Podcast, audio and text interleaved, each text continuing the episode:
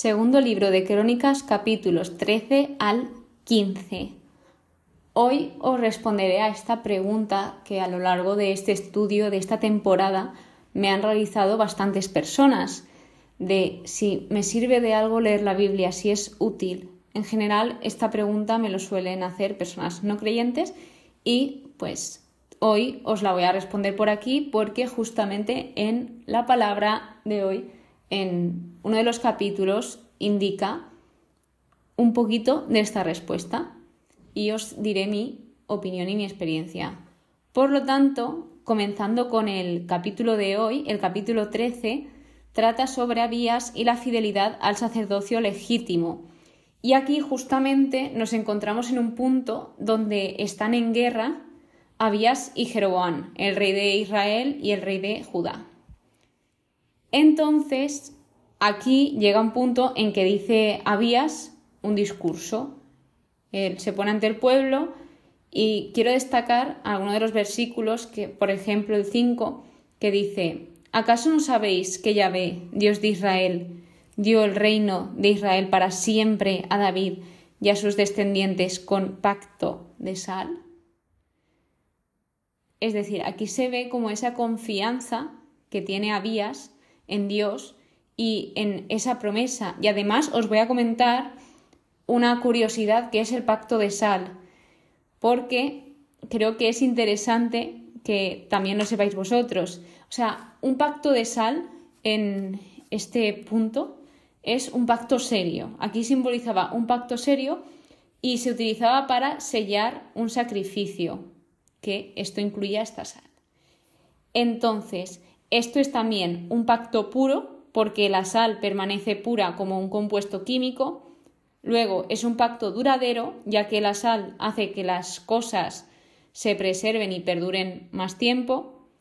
Y también es un pacto valioso porque la sal era costosa, valía mucho dinero y costaba de conseguir. Así que esto es lo que simbolizaba ese pacto de sal en esa cultura, en esos tiempos. Otra de las cosas que destaca Abías en su discurso es que se estaban haciendo sacerdotes a la manera de la gente. Es decir, los sacerdotes se estaban amoldando a las personas. En lugar de amoldarse a la ley de Dios, estaban haciendo sus propias leyes y lo que les daba la gana. ¿Y qué pasa cuando sucede esto? Que esto sigue pasando hoy. Pues nada bueno, nada bueno porque cuando te estás desviando de la ley de Dios, que básicamente Dios esa ley no la pone de adorno, la pone por algo, porque esas son las cosas que si las haces te va a ir todo bien, pues y tú estás haciendo las leyes a tu manera, no va a salir nada bueno de ahí. Porque yo, por mucho que intente hacer cosas buenas, puede que dejando la ley de Dios, puede que siga haciendo cosas buenas, pero se me puede desviar la cabeza o me puedo desorientar. Entonces, siempre está bien tener ese referente y aquí los sacerdotes estaban haciendo lo que les daba la gana y no estaban teniendo como referente a quien debían de tener, que es a Dios. Entonces, Abías tenía muy seguro que Yahvé era su Dios y que el pueblo no le había abandonado, además de que ellos guardaban el ritual de Dios y tenían muy claro que estaba con ellos, que Dios estaba con ellos y que iba delante de ellos. Aquí vemos cómo el reino de Judá estaba segurísimo, tranquilísimo y tenía una confianza tan grande en Dios que es que no les preocupaba nada. Literalmente, en este discurso se puede ver. Y algo que acaba advirtiendo Abías es que no declaren guerra contra Dios. Por lo tanto, después de este discurso es cuando se viene aquí la batalla, donde indica que todos los judaítas clamaron a Dios mientras tocaban las trompetas y luego lanzaron ese grito de guerra. Así que, pues finalmente creo que en la Biblia se deja muy claro de cuándo uno va con Dios y cuándo no va con Dios. ¿Y qué pasa cuando vas con Dios? Pues que ganas. Entonces aquí lo refleja en el versículo 18 que los israelitas quedaron entonces humillados, mientras que los judaítas prevalecieron por haberse apoyado en Yahvé. Es decir, Dios te da siempre la victoria. Yo siempre me encanta decir esta frase que es, si Dios con nosotros, ¿quién contra nosotros? Y esto me gustaría que lo tuvieses muy presente porque de verdad que ayuda, ayuda al pensarlo y recordarlo. Entonces, para concluir este capítulo 13, habla de Jeroboam, que se quedó sin fuerzas y quedó herido de muerte, finalmente murió, y Abías se fortaleció. Aquí podemos verlo de diferentes formas, se fortaleció tanto físicamente como espiritualmente en todos los sentidos. ¿Por qué? Porque había sido testigo de cómo Dios estaba obrando y cómo Dios había dado esa victoria a su pueblo. Así que aquí vemos cómo el cronista, aun incluso en las guerras, está enfatizando todo lo bueno de los humanos, de los reyes de, de Israel y de Judá. Así que pasando al capítulo 14, este habla de Asa, del rey Asa, y sus reformas culturales. El reinado de Asa está lleno de paz y tranquilidad. De hecho, este empieza con un muy buen liderazgo, animando al pueblo e intentándolos instruir en la ley de Dios. En el versículo 3 él indica, buscad a Dios y seguid su ley. Tras esto vuelve a indicar que Dios le concedió tranquilidad tanto a él como su reinado y esto es muy importante para un rey. Vosotros imaginaos que estáis reinando y os puede tocar un reinado lleno de guerras o un reinado lleno de paz. Y Dios le dio esta bendición a Asa. Por lo tanto, en el versículo 6, este libro de Crónicas, de Segundo de Crónicas, habla mucho de buscar a Dios. Y en el versículo 6 vemos una de las consecuencias de buscar a Dios. Os lo leo. Como hemos buscado a Yahvé, nuestro Dios, Él nos ha concedido paz por todas partes. Gracias a que el pueblo buscó a Dios, Dios les bendijo con esa paz en el reinado. Así que deja muy claro que edificaron y prosperaron, Cosa curiosa de aquí, que esto no lo indicaba en el libro de Reyes. Aquí sí, el cronista hace énfasis en que el pueblo pues, fue edificado y prosperaron. Pasamos a la invasión de Zeraj, donde en el versículo 10 están en guerra Asa con Zeraj y lo primero que se le ocurre hacer a Asa es invocar a Yahvé en la guerra. Y esto lo podemos traer a nuestro terreno. Cuando nosotros estamos por momentos difíciles, por momentos duros, dice mucho de nosotros que el primero en acordarnos sea Dios. Y esto le pasaba a Asa. Asa cuando estaba en un momento difícil y si no me equivoco en cualquier situación, él invocaba a Dios. Entonces, gracias a esto, Yahvé derrocó a los nubios, que son el pueblo con que estaban peleándose. Así que esto es un ejemplo de ver cómo Dios pelea por ti, Dios pelea por nosotros, incluso cuando no somos conscientes, Él está ahí dándolo todo por nosotros. Terminando el capítulo 15, aquí trata sobre la profecía de Azarías y la reforma religiosa. De los versículos 2 al 7, aquí este profeta les está advirtiendo de qué pasaría si. Un ejemplo es Yahvé estará con vosotros mientras vosotros estéis con él. Si le buscáis, se dejará hallar de vosotros, pero si le abandonáis, os abandonará. Y quería hacer un hincapié justamente en este versículo porque no lo había visto así hasta releerlo ahora. Mira que he leído esto veces en el libro de crónicas, pero hasta ahora no he caído. Cuando tú buscas a Dios, como dice aquí, Él se va a dejar encontrar. Pero si tú lo abandonas, lo rechazas, pasas de él, él te va a respetar y también te dejará. Sin embargo, aunque muchas veces lo rechacemos, él sigue estando ahí. Pero bueno, a lo que quería ir.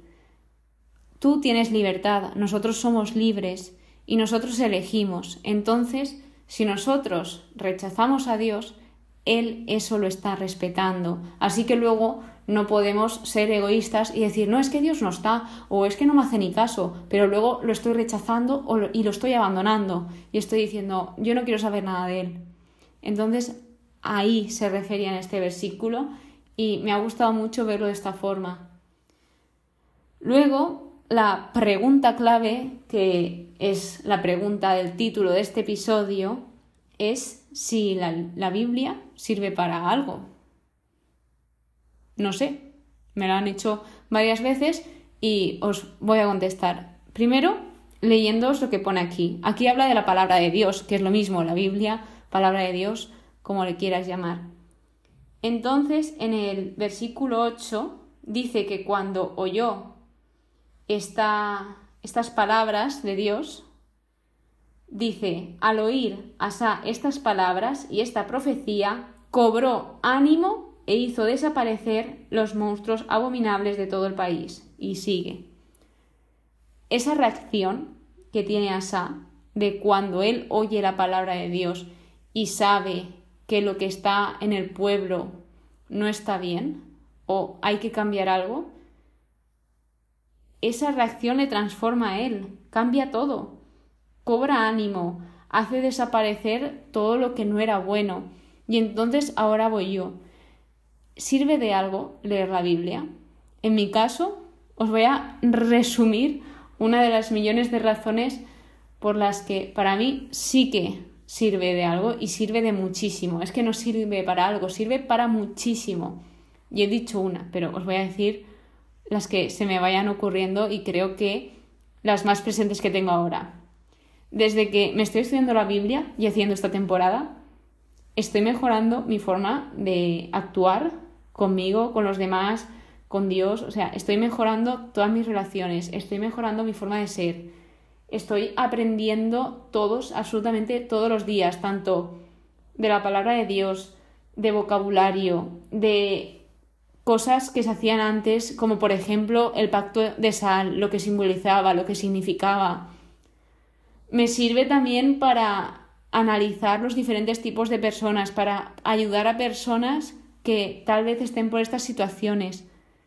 Mm, esas son un resumen de todas las razones que os podría decir si sirve de algo leer la Biblia. A mí me está ayudando para todo esto. Volviendo al capítulo, tras estas palabras y Asa actuar, tanto Asa como el pueblo, porque al final Asa era el rey, es el líder del pueblo quien ejerce ese liderazgo y el pueblo decidió hacer caso. Entonces todos hicieron un pacto con Dios, de hecho dice que lo hicieron con todo su corazón y con toda su alma, e indica que Él se dejó hallar por ellos y les dio paz por todas partes.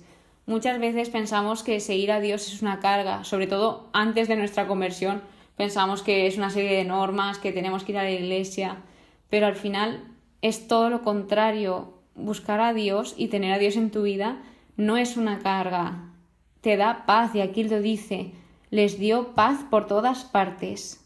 Aparte de que aquí Dios estaba cumpliendo su promesa de darles esa paz, Dios se estaba dejando hallar porque le estaban buscando de corazón. Porque otro caso es que ya, si empezamos a decir casos, estos episodios durarían cinco días por lo menos.